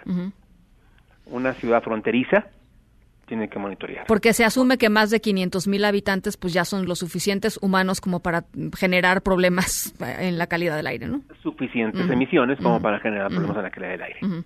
Ahora, si dos, ciudad, si, si dos ciudades eh, vecinas que ya se están que ya se están un- juntando, juntan lo- entre las dos, mm, eh, y ninguna de ellas alcanza los 500 mil, pero Sí. y si ya si ya están formando una zona metropolitana, tendrían que monitorear. En ciudades en condiciones especiales, por ejemplo, en zonas críticas, por ejemplo, a lo, a lo largo de la costa de Veracruz, con toda la industria petrolera, etcétera, tendrían que monitorear ciudades que accedan a un cierto límite de emisiones también tendrían que monitorear. Eh, tenemos en el país 172 estaciones automáticas. Tenemos sí, 242 estaciones de monitoreo, de las cuales 172 son automáticas, que son las que tienen que reportar de manera constante, porque las otras se toman muestras para ir al laboratorio y la información no estaría en tiempo presente, en tiempo real, a la hora. Eh, pero pero de estas, ciento, es- estas 172 automáticas que son, forman parte de 36 sistemas de monitoreo en el país, el problema es que menos de la mitad de esos sistemas, o sea, unos 18 sistemas, publican en tiempo real el estado de la calidad del aire. Pues entonces no te en, una, sirve- en, una- en una plataforma propia. no te de sirve de mucho, no te sirve de mucho. La verdad, al ciudadano de a pie, pues no te sirve de mucho que no te lo pongan en tiempo real, ¿no? Exacto. O sea, más que para sufrir ya después de que, de que respiras. pues, informarte ¿no? después, sí. Para informarte después de algo que no, de algo que no, no está bien, ¿no? Solo dos entidades cuentan con una normatividad que define los criterios para divulgar. Entonces, esta norma precisamente atiende a eso. Ahora, todos los sistemas de monitoreo tienen que reportar siguiendo la norma. Ahora bien, algunos, algunos ciudades con pocos recursos, etcétera, posiblemente no puedan sostener el esfuerzo de estar, de, de tener una página que esté los 24 horas, los 365 de- días del año reportando. Pero el, el INEX mm, sostiene el Sistema Nacional de Información de Calidad del Aire. La ley dice que la, la, la- la ley GEPA establece que la obligación de monitorear es de las autoridades locales, pero también dice que tienen que reportarle a, a la federación, en este caso es el INEC, sus datos para integrar el Sistema Nacional de Información de Calidad del Aire. Bien. Nosotros en este momento estamos reportando el la calidad del aire con el índice de todas las estaciones, de todas las ciudades que nos estén reportando. Y, Y eso nosotros podemos nosotros sus- podemos sustituir en ese, ese el- el- el- a, la, a la autoridad local en ese en ese en esa obligación. En esa responsabilidad. Ahora, por ejemplo, si, si todos estos datos son datos abiertos, es decir, cualquier desarrollador de aplicaciones que quisiera este, hacerle un servicio a la comunidad para que la gente de X ciudad pueda eh, pues pueda ver y revisar los datos en tiempo real de cómo está eh, pues la calidad del aire en su localidad lo podrían hacer son datos abiertos lo pueden hacer. Sí. Por ejemplo en este momento un instituto un instituto CONACIT en San Luis Potosí está está tomando datos del SINAICA para una aplicación que están desarrollando. Y si cualquier desarrollador podría tener acceso a los datos del SINAICA para uh, ofrecerlos en una, en una aplicación en su celular, por ejemplo, de su localidad. Y de hecho, eh, el, es posible que nosotros también tengamos una aplicación en este sentido, porque la CAME quiere un, está interesada en apoyar para las otras ciudades de la, de la megalópolis el, el desarrollo de una aplicación de ese tipo, que podría después aplicarse al resto del país. Bueno, pues está, está interesante. Entonces, es una norma para comunicar más claramente al ciudadano los niveles este, y que ya no haya diferencias entre cómo se respira aquí y cómo se respira allá, por lo menos en los términos de las categorías, pero también es una manera de... Eh, pues de que todos los, los datos que se están generando ahí puedan estar mucho más accesibles para los ciudadanos, para las organizaciones, para toda la gente que se dedica también a, esto, ¿no?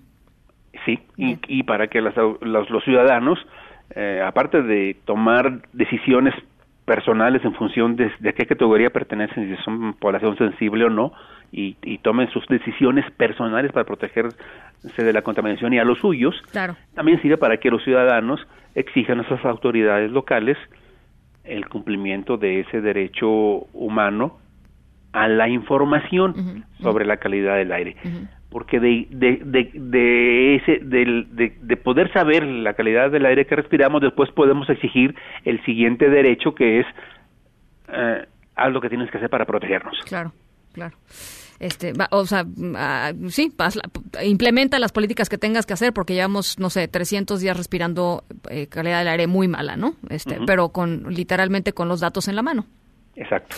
Bueno, pues muy interesante. Gerardo, te agradezco mucho estos minutos eh, y, estamos en comunicación. Gerardo Ruiz, coordinador general de Contaminación y Salud Ambiental del Instituto Nacional de Ecología y Cambio Climático. Gracias y muy buenas tardes. sí, hasta luego, buenas tardes. Un abrazo a las seis de la tarde con 32. Vamos a la pausa, pero antes con esto. En directo. Buongiorno, principessa. Stanotte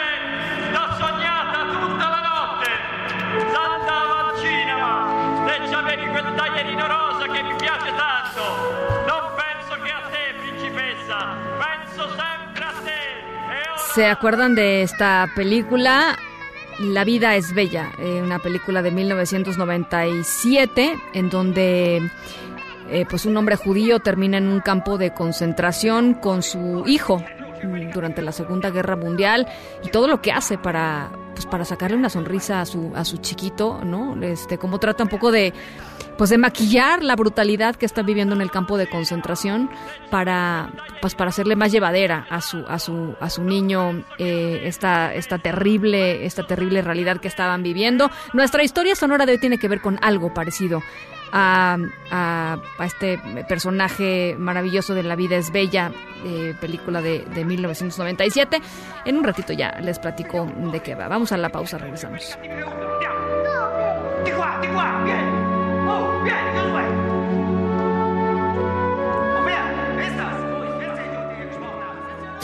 En directo con Ana Francisca Vega por MBS Noticias. En un momento regresamos. Continúas escuchando en directo con Ana Francisca Vega por MBS Noticias. Tecnología funcional con Ricardo Zamora.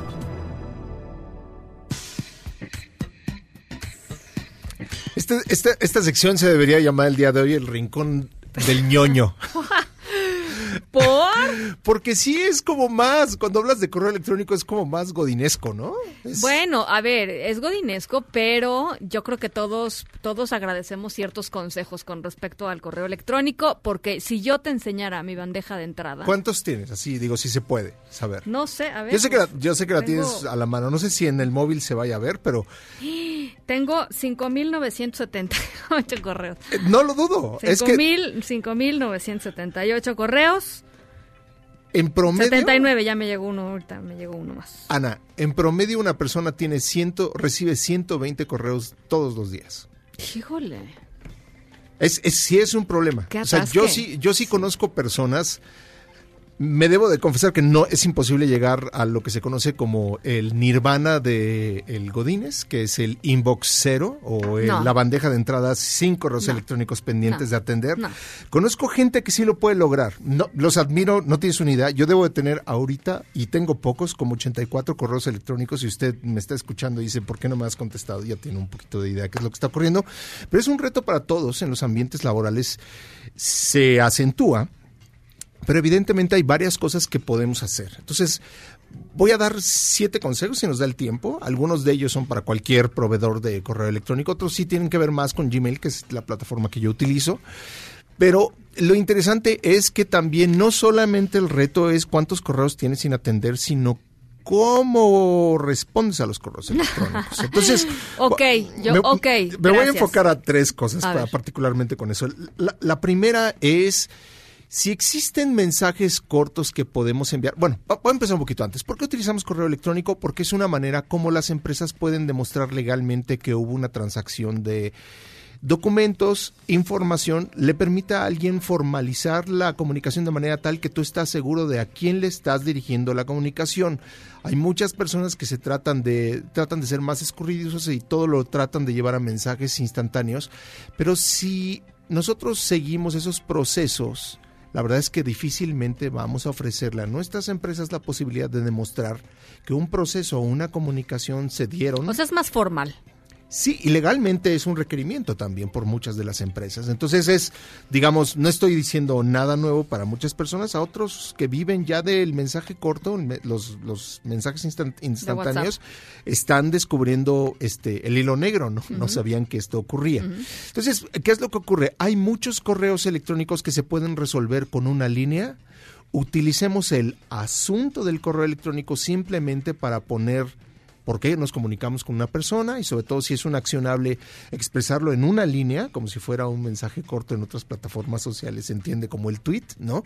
Pero ponerlo en el, en el asunto del correo electrónico y al final poner las siglas, es, es la sigla eh, en, en inglés de End of Message, que es EOM, o encontrar, acordar Ay, algo eso con... sí está muy, muy, muy, muy, Está muy ñoño. ñoño. Yo Es eso sí nunca lo había oído, nunca he recibido un correo que diga E o M. Pero lo vas a agradecer porque entonces eso quiere decir que ya no hay contenido dentro del cuerpo de- del texto del correo electrónico. Y, Y entonces ya, te hace... borras, exacto, lo borras y adiós. ¿no? Instantáneamente o, lo, o lo contestas. Ah. Nunca enviar correos de trabajo fuera de horas de trabajo y menos en fin de semana. Esto genera mucho odio en la cadena de influencia dentro de los equipos de trabajo. Claro. Lo mejor es aprovechar todas las funcionalidades que existen para enviar un retraso con el correo electrónico. Existe, existe en Gmail, existe O sea, tú- en otras plataformas. Si tú tienes tiempo para redactar un correo electrónico importante el sábado en la mañana, prográmalo para que llegue el lunes, el lunes a las 8 9, de la, a 8, las 9 8 de la, mañana, ¿no? Cuando Se cuando puede. Te, cuando te va a generar mena- menos odio por parte de, de las personas que recibirían estos correos electrónicos en fin de semana. La otra es eh, no enviar correos electrónicos enojados. Es el retrasar, el si alguien te envió algo y dices, no, esto no debería... eh, espérate tantito, envíalo al otro día. O envíalo Esto- dos es como horas después. etique- es como etiqueta, la etiqueta La del correo del electrónico. correo Nos están dando la etiqueta, eh, muchachos, del correo electrónico. Exacto. Apúntenle. Ahora, la otra es retrasar los correos electrónicos. Muchas veces te ha pasado, eh, Ana, a ti, a mí, a todos, que acabas de, de- estás a punto de, de enviar, de terminar el correo electrónico y lo envías, de repente te faltó una línea, se te fue un dato incorrecto y demás, Gmail dentro de las configuraciones te permite retrasarlo hasta 30 segundos. Entonces, mi mejor consejo para salvar la reputación Tienes y 30 el segundos trabajo, para, exacto, es, para desdecirte. es activar este tipo de funcionalidades porque te ayuda muchísimo. Ahora, para los más ñoños, para los más avanzados que de repente encontraron que en Gmail aparecía una barra a la derecha que tenía accesos directos o atajos para su calendario, Google Keep y tareas, muchas veces hay correos electrónicos que se convierten automáticamente en algo más que hacer. Si las personas lo arrastran simplemente al icono de tareas, se, va a convertir en algo que, que se conoce en el argot de productividad como to do o tareas por realizar. Entonces simplemente la agarras, lo arrastras, lo depositas ahí y se suma a las tareas que tienes que hacer en el día. Y frecuentemente estas cosas, este, lo, lo que se puede arrastrar tiene una rayita abajo, ¿no? Una, una rayita como traslúcida, ¿no? Ajá, Entonces que te da la impresión de que puedes literalmente moverlo y si, pique- si le picas puedes llegar al calendario, etcétera, ¿no? Exacto, ahí la recomendación es todos estos menús de tres puntos, menús hamburguesas en nuestros dispositivos móviles. Existen Menús hamburguesas. ¿eh? menús hamburguesa, menú hamburguesa, perdón. Todos estos, eh, eh, digamos, menús eh, esconden muchas funcionalidades que nos van a ayudar a ser más productivos, a perder menos en el tiempo, a comunicarnos mejor y a que la gente no se enoje. Entonces, bueno, hay, estos son tan solo algunos, me puedo seguir como hilo de media, pero yo creo que es suficiente para que las personas de repente les carben tantito a los menús de configuración y digan, ok, puedo enviarlos, puedo retrasar el envío, puedo programar el envío, puedo eh, convertirlo en una tarea sin necesidad de estar haciendo 40 clics y demás. Oye, y otra de las cosas que, que, que frecuentemente tendemos a, pues, a olvidar o a no hacerle mucho caso es a, a- a la cada vez más importante presencia de la inteligencia artificial en la manera en cómo respondemos los mensajes, porque. Porque hay cada vez más textos predictivos que ya como que te agarraron la onda, saben más o menos cómo respondes y desde tu celular, es frecuentemente desde de tu celular con más, con, pero también en, en la versión de... En la versión de escritorio, se puede, empezamos a ver ya en las plataformas de correo electrónico, eh, eh, insisto, yo soy usuario de Gmail y por eso me, eh, estoy muy acostumbrado a eso, que de repente te auto, autocompleto te ofrezca tres diferentes opciones para con un clic contestar Sí. un correo electrónico. Perfecto, gracias. Yo Ahí insisto, nos vemos. y, y este, debo de decir este, que mi esposa se ve, este, ya me lo dijo alguna vez, ¿por qué estás tan amable, amoroso, etc? Porque muchas veces en mis correos electrónicos personales el las opciones son sí, te quiero muchísimo, bla, bla, bla, y hasta me sonrojo yo, pero sí, a veces hasta Ah, ayuda porque o sea, el- tira buena onda el correo El electrónico con el autocorrector de. Zamora es romántico. Es bastante amoroso, Ah, más que yo. Qué lindo. Está muy bonito, eso está muy bonito. No, mi autocorrector es bastante parco, la verdad. ¿En serio? Sí, ok, gracias, ahí nos vemos. Adiós, Este, bye, sí, sí, perfecto. no, no lo sé. Este, para nada. Exacto, es más, más propio. Tal vez por último, lo que recomendaría Ana es eh, muchas veces nosotros las personas que dependemos del correo gratuito y que cuando saturamos la memoria del servidor nos llega una notificación que dice, estimado, estás superando la cuota gratuita, vas a, vas a empezar a, a- tener que pagar porque tienes mucho acumulado. Hay una funcionalidad que se llama envía y archiva, se activa eh, desde el engrane de configuración en las preferencias generales de Gmail. Actívenla porque activándolo aparece automáticamente un nuevo botón que dice enviar y, ar- y archivar y entonces te ayuda también a ser más eficiente Eso- con la administración de la memoria de tu cuenta de correo electrónico gratuito. Fíjate que eso me, me gusta, porque y además te seguramente distingues lo que lo que archivaste y no se te va perdiendo, o si tú no lo pasas a folders, pues este ahí lo tienes guardadito. Exactamente, y Con quién sabe cuándo lo vas a volver a abrir, No ¿no? importa. Entonces, esos son los consejos que damos para algo tan ñoño como nuestro correo electrónico, que seguramente está acumulando cientos de correos sin atender el día de hoy mientras estamos platicando acerca de Ya 5979, ya subió subió dos en lo que estábamos Qué platicando. horror. Pero en fin, ese, es- ese, ese- ese es lo que sucede cuando te llegan muchos correos electrónicos. Bueno, pues ahí está los consejos de Zamora, el, el consejo El ñoño del mes. El ñoño del mes. Gracias, Zamora. Gracias, Ana. Un abrazo. Nos vamos a una pausa. Antes, eh, algunos comentarios. Jesús Manuel Valencia dice, la violencia llama a violencia, no seamos tibios. El vandalismo no crea conciencia, solo malestar. Se puede hacer feminismo sin vandalismo ni violencia. Muchas gracias, eh, Jesús Manuel, por tu comentario. Eh, Ramón mm, Barajas dice, mm, mandamos saludos desde Sonora a la producción y deseamos siempre que se encuentren muy bien. Desde acá los escuchamos muy claramente y atentos. Gracias, Ramón. Un saludo hasta Sonora.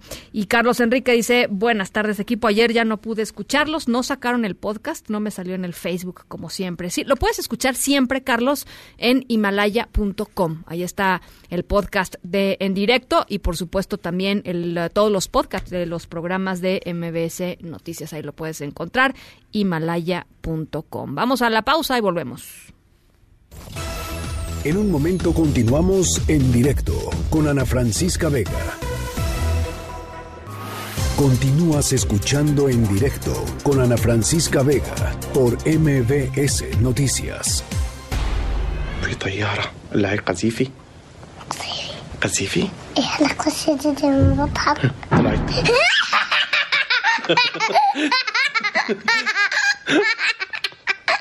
في بيضحك ماو؟ قذيفي في بضحك في طيارة. اللاعب قذيفي. قذيفي؟ إيه على كل شيء بضحك طلعت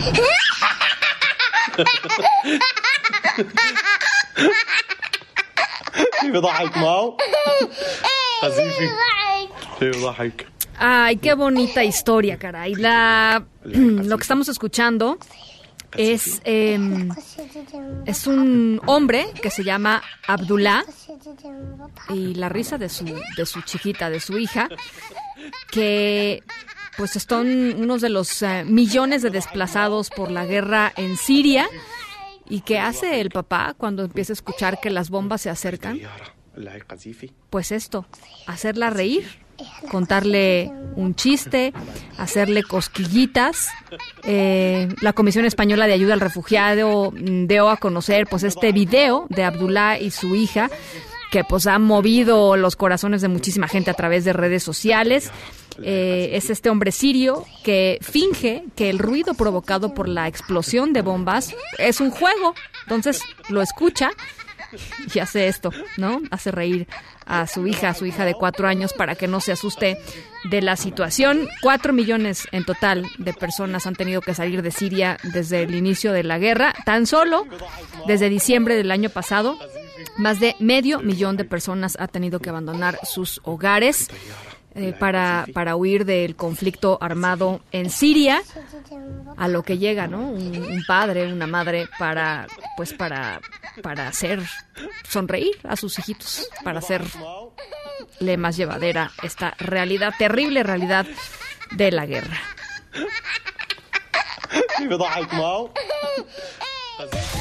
En Agenda con Rafael Arce.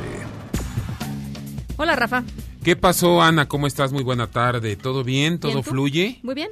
Qué bueno, qué bueno, Ana. Oye, vaya historia sonora, ¿no? Si, si uno como, como papá, como mamá, como papá haces reír a tu, a tu hija, a tu hijo, sientes bonito. Imagínate este papá, Ana, haciendo reír, pero, pero ¿qué- cuál- en su mente, ¿no? Eh, De este señor, en su alma, en su estómago, ¿no? Donde se sienten ahí los, los sentimientos, Ana, ¿no? Qué, qué fuerte, ¿no? Muy bonita. Muy bonita. Oye, Ana, pues, ¿qué tal? Buena tarde, buena noche a todos los que nos hacen el, el favor de estar ahí. Gracias por estar ahí. Eh, como ustedes saben, en directo, como todo en la vida, todo, todo es mejor. Ana, eh, estamos al pendiente del caso de la menor de siete años, eh, Fátima. Más de 15 mil volantes están eh, siendo colocados, pegados a lo largo y ancho de la Ciudad de México, según eh, nos informa la procura, la Fiscalía, ya la Fiscalía General de Justicia y nuestro propio de la Ciudad de México y nuestro propio reportero Juan Carlos Alarcón, pues para co- co- con, el rostro, con el, eh, eh, el rostro de la señora que sustrajo, que se llevó a Fátima de la escuela, con el retrato hablado. Estamos al pendiente, Ana, de la investigación de, de este caso, Ana. Oye, Ana, eh, punto y aparte, ya está en el Senado el dictamen enviado por los diputados, quienes aumentaron apenas hace algunas horas a 65 años de prisión a quien cometa feminicidios y también de 8 a 10 años eh, de prisión al funcionario que retarde y entorpezca maliciosamente o por negligencia el delito de feminicidio. Está en el dictamen, eh, ¿sí? Está el dictamen en el Senado de la República. Esto, esto último que retarde y entorpezca quiere decir que se haga tío Lolo, que se haga tonto, ¿no? El funcionario Ana, y que no haga lo que tiene que hacer y para lo que se le paga. ¿Querías comentar algo? Sí. No, no, no. Bueno, sí, no, sí, no, quería no, comentar algo. ¿Sabes qué? Que el asunto de las penas, este pues lo, lo han dicho eh, Sí, sí. incansablemente las Así organizaciones es. de la sociedad civil. Incrementar las penas da exactamente lo mismo mientras haya el nivel de impunidad que hay. O sea, ¿de qué te sirve que la pena sea de 500 años de cárcel si hay un 99% de impunidad? eh, en el país, o 98% de impunidad en el país. Da igual si pasa uno o pasa 500 años en la cárcel eh, imaginaria, porque nunca llega a la cárcel, ¿no? Porque nunca Este, llega, sí. Entonces, a ver, ¿no? Es, eh, igual y son populares estas medidas de decir, Mm. vamos a tener mano dura, pero por ahí no va la solución. La solución va por otro lugar que tiene que ver con eh, el sistema de procuración de justicia, no con las penas en particular. ¿Y por qué ahorita, no? ¿Por qué ahorita y por qué no antes? Y, y si sirven o no, pero pues bueno, ahí están nuestros representantes eh, populares haciendo su trabajo. Bueno, oye Ana, mañana es un día eh, complicado. Te cuento, te cuento por qué. Día del Ejército será la celebración oficial en el Zócalo. A las nueve, a las nueve de la mañana un evento musical y a las once Andrés Manuel López Obrador llegará ahí a la, a la plancha de la Plaza de la Constitución. Eh, después a las cinco de la tarde estará en la Biblioteca México. Y tú dirás, ¿y eso qué complica? No, pues nada más está cerrado el Metro Zócalo, pueden llegar por el Metro Bellas Artes o Allende, ¿no? No. Mañana hay, hay programada, Ana, una mega marcha de, de transportistas que partirá de cuatro puntos a las siete de Calzada de Tlalpan, Avenida de los Insurgentes, Ignacio Zaragoza, a partir de la Estación Puebla y Avenida Constituyentes. Y así, Ana, desde varios puntos hasta, ¿dónde crees? Hasta el Zócalo, ¿no? Su intención es llegar al Zócalo de la Ciudad de México. Pero hay otra marcha, Ana. El colectivo de ex policías federales que rechazan su incorporación a la Guardia Nacional, también mañana del Ángel de la Independencia al Zócalo. ¿No? Entonces Bueno. está, está complicado el asunto y seguimos al pendiente de la reunión de papás de niños con cáncer ahí en la Secretaría de Gobernación. A ver si los llevan a Cofepris. ¿no? Ya- Ellos quieren ver el medicamento. Ya nos, ya, si me permites unos Sí, sí, segundos más, este Israel Rivas nos acaba de comentar que ya les dijeron a las autoridades, vamos, vénganse, nos levantamos de la silla, vamos a Cofepris, que hubo un silencio y les cambiaron el tema. O sea, no los van a llevar a No Cofepris. sale, no. Bueno, las seis con cincuenta y seis. Gracias, Rafa. No a ti. Nosotros nos vamos a nombre de todos los que hacen posible este espacio informativo. Gracias por acompañarnos la tarde de martes. Yo soy Ana Francisca Vega. Se quedan como siempre con Gaby Vargas y después ya saben, charros contra gangsters. Pasen buena noche y nos escuchamos mañana. MBS Radio presentó En directo, en directo, con Ana Francisca Vega, por MBS Noticias. Este podcast lo escuchas en exclusiva por Himalaya. Si aún no lo haces, descarga la app para que no te pierdas ningún capítulo. Himalaya.com